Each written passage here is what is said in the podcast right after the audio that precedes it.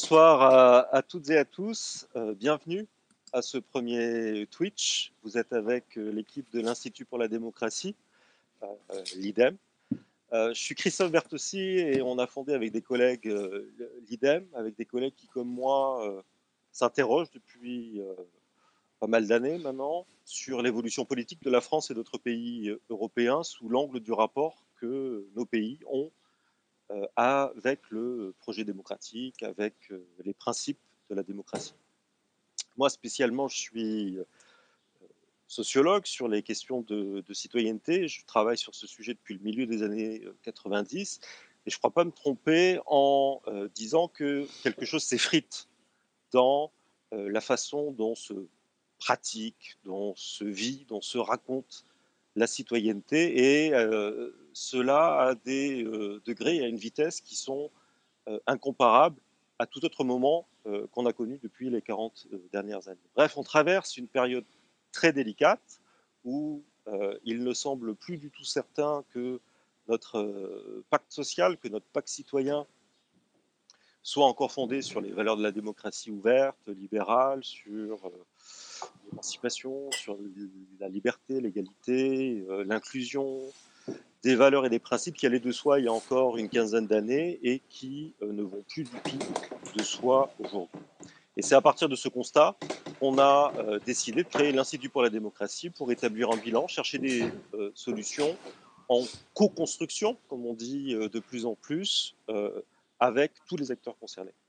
Et pour s'ouvrir à tout le monde, euh, il nous a semblé que Twitch était euh, une bonne solution. En tout cas, on s'est dit que euh, il fallait l'essayer. Ça permettait d'ouvrir une discussion à toutes et à tous, sans les contraintes des médias traditionnels, sans l'effet parfois tour d'ivoire de la recherche scientifique traditionnelle, et bien au-delà de l'incapacité de nombreux think tanks à mobiliser un public renouvelé. Donc, pour le premier numéro en ligne sur Twitch de cette série de débats qu'on a baptisé les mercredis de la démocratie, euh, on a souhaité aborder une question d'une actualité euh, brûlante.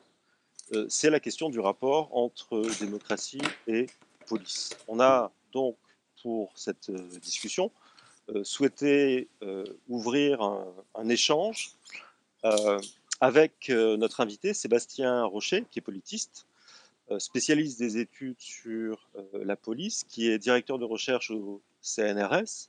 Bonsoir Sébastien. Bonsoir. Et vous avez publié il y a euh, quelque temps cet ouvrage intitulé La nation inachevée, avec pour sous-titre La jeunesse face à l'école et la police. On va, on va revenir un peu plus tard sur, sur cet ouvrage.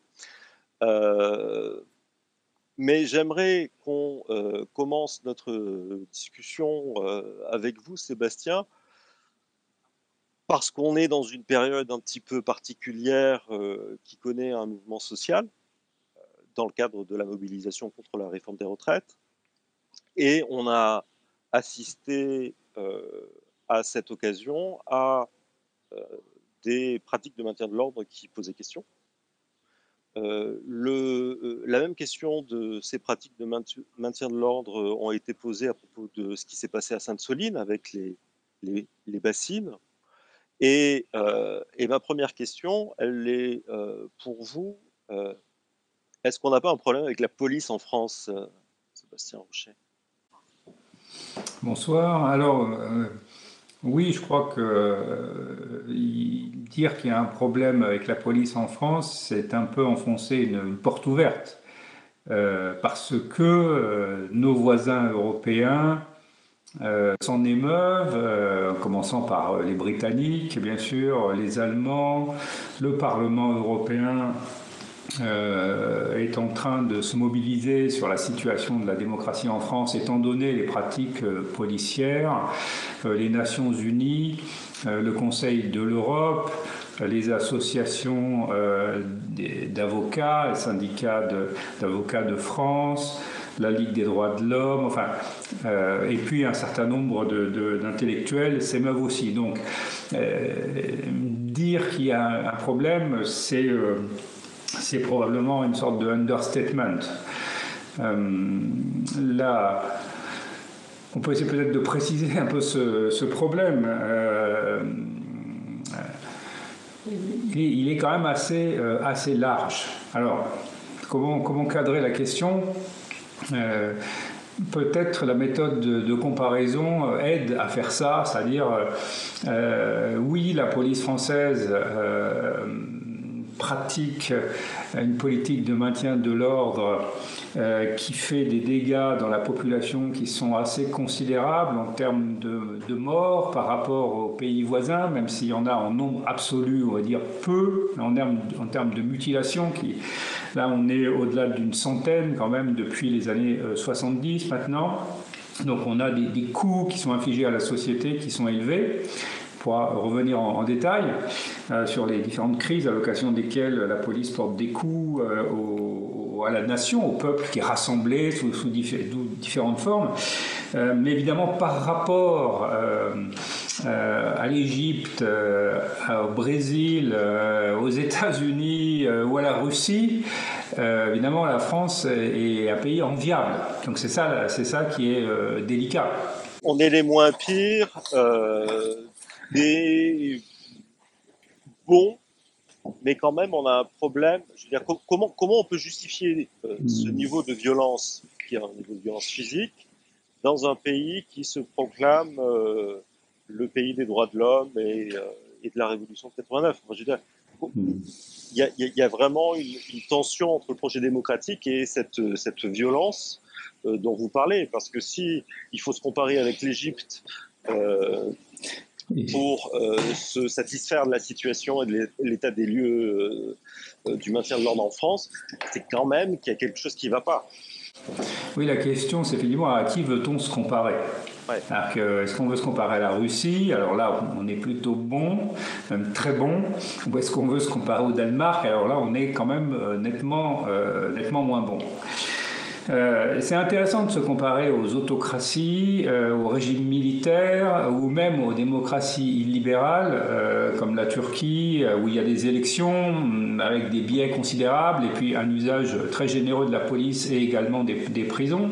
C'est intéressant parce que on n'est pas dans des pays où, en France, on n'est pas dans un pays où on va s'attaquer à l'opposition et détruire l'opposition politique. Alors on va entraver l'opposition au Parlement, par exemple, hein, mais on ne va pas euh, mettre les leaders politiques en prison. Et par rapport à, j'ai travaillé aussi en Égypte, où là, il y avait une élimination physique euh, sur place hein, par les unités euh, d'élite de la police qui sont placées au-dessus des bâtiments. En France, ils sont aussi placés, d'ailleurs, les tireurs d'élite sont aussi placés au-dessus des bâtiments dans les grandes manifestations, mais la différence, c'est que en, en Égypte, on élimine physiquement les opposants. Donc c'est intéressant, enfin j'ai aussi travaillé en, en Tunisie et j'ai visité les commissariats centrales où les gens descendaient par la petite entrée, par la petite porte latérale à droite à la cave dont ils remontaient pas ou très longtemps après en très mauvais état. Ça, ça donne l'horizon de ce que peut être l'utilisation dictatoriale de la police. Ça ne donne pas l'horizon démocratique, mais ça permet de voir, euh, quand on en fait l'expérience indirecte à travers, bon voilà, on, se rend sur place, on, rencontre des gens, etc., on, on se met à mieux toucher euh, la police autocratique. Alors ça répond pas à la question de la police dans les démocraties, hein, mais ça aide à toucher cette limite. C'est important parce qu'il ne faut pas se méprendre non plus. C'est-à-dire qu'il y a des pays où on empêche les gens de taper sur des casseroles et, et où on les éborgne. Ça c'est la France. Puis il y a des pays dans lesquels ils réapparaissent plus. Ils partent dans des camps. Bon, ça c'est d'autres types de pays. Donc ça, je trouve c'est intéressant de, garder en tête pour avoir une critique qui est fondée sur une comparaison qui est tenable. C'est-à-dire, euh, voilà. Mais, évidemment, après, il y a une insatisfaction, ça c'est votre question. Bon, bah, comment on fait? Vous avez commencé par un, bouquet de critiques et d'inquiétudes qui viennent d'institutions et d'organisations euh, nationales, internationales, étrangères et aussi des positions en France euh, sont de plus en plus entendus sur, sur ce problème de, de, violence physique dans le maintien de l'ordre. Vous êtes Weberien euh, dans l'âme, hein, on va y revenir peut-être euh, à propos du livre tout à l'heure, mais euh, s'il y avait un type idéal d'une police compatible avec le projet démocratique, ça ressemblerait à ce qu'on a aujourd'hui en France ou ça ressemblerait à quoi? Alors euh, non, non, la France ne peut pas, euh, elle peut pas espérer. Alors les policiers français souvent pensent qu'ils sont les meilleurs du monde, mais euh, j'ai vu la même chose en Égypte quand j'y étais. On parlait avec les Nations Unies, au au chef de la police égyptien, il disait mais qu'est-ce que vous pouvez nous apporter? Parce que pendant la période Morsi, il disait mais on est déjà la meilleure police. Bon, ben, ça, ça m'a rappelé la France. Hein où ils sont aussi la meilleure police. Puis après, j'étais dans d'autres pays et à chaque fois, en fait, en Italie, aussi très fiers, de, les policiers sont très fiers. Donc en fait, dans tous les pays, les policiers pensent qu'ils sont la meilleure police. Alors ça, ça suffit pas pour qualifier une police. Hein. Le sentiment subjectif des personnes, c'est très important. ça explique les, les, réactions très vives des policiers et des syndicats de police par rapport aux critiques. Hein, parce qu'ils ont vraiment un sentiment de supériorité qui est fantastique en maintien de l'ordre. On serait le modèle, le phare de, de l'Occident et même au-delà. En fait, on est surtout le phare d'au-delà de l'Occident, et on est surtout le phare des pays autoritaires plus que des pays euh, démocratiques euh, approfondis. Ce qui est intéressant, c'est de voir que police et démocratie, ça marche pas ensemble. C'est-à-dire que vous avez des processus démocratiques de démocratisation. Prenez le Chili, par exemple. Donc, vous avez en 89 euh, le, dictateur qui, qui part, qui avait fait commis l'impair d'accepter qu'il y ait une consultation populaire. Quand on est dictateur, il ne faut pas accepter les consultations populaires. Donc Pinochet est obligé de partir. Euh, il perd l'appui des Américains publiquement, etc. Il part. Bon, il accepte un rebours. Et euh, la police chilienne va devoir sortir d'une de, autocratie euh, terrible pour entrer en, démocratie. Et bah, elle ne va pas tout de suite forcément devenir une police très démocratique. Parce qu'il y a tout cet héritage. Et si on prend le Brésil, c'est pareil. Vous avez l'installation d'un État démocratique au sens où il y a des élections, une Cour suprême, etc. etc. mais la, violence euh, de, la police brésilienne en fait la, probablement la, force la plus brutale du monde, ou une des plus brutales du monde. Donc, il y a l'idée naïve, on va dire que quand on installe la démocratie, on a une police qui respecte les droits des citoyens, c'est pas une idée qu'on peut vérifier empiriquement. Et c'est ce qu'on voit en France, mais avec évidemment pas dans les proportions du Brésil. C'est-à-dire qu'en France, on a des institutions qui sont secouées, mais qui existent. On a plutôt un, Conseil constitutionnel qui s'est renforcé depuis 1971. On a la supervision du Conseil de l'Europe pour la protection des droits, d'autres institutions. On a beaucoup de citoyens qui croient dans les droits. C'est ce qu'on appelle la révolution des droits. Euh, et même qui croient dans l'égalité homme-femme. Par exemple, je lisais par exemple, les enquêtes sur euh, les valeurs des Français.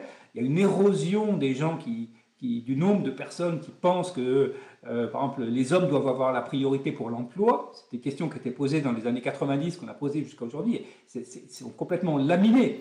Donc il y a, il y a tout cet attachement au droit, mais ça n'empêche pas les violences policières qu'on constate aujourd'hui. Donc c'est ça qu'il faut essayer de comprendre, c'est que ce sont deux, choses qui sont en relation, c'est-à-dire que les institutions politiques elles-mêmes, le Parlement, euh, la justice, etc., et les institutions policières, ben, les institutions policières, elles bénéficient d'une autonomie par rapport à l'environnement institutionnel.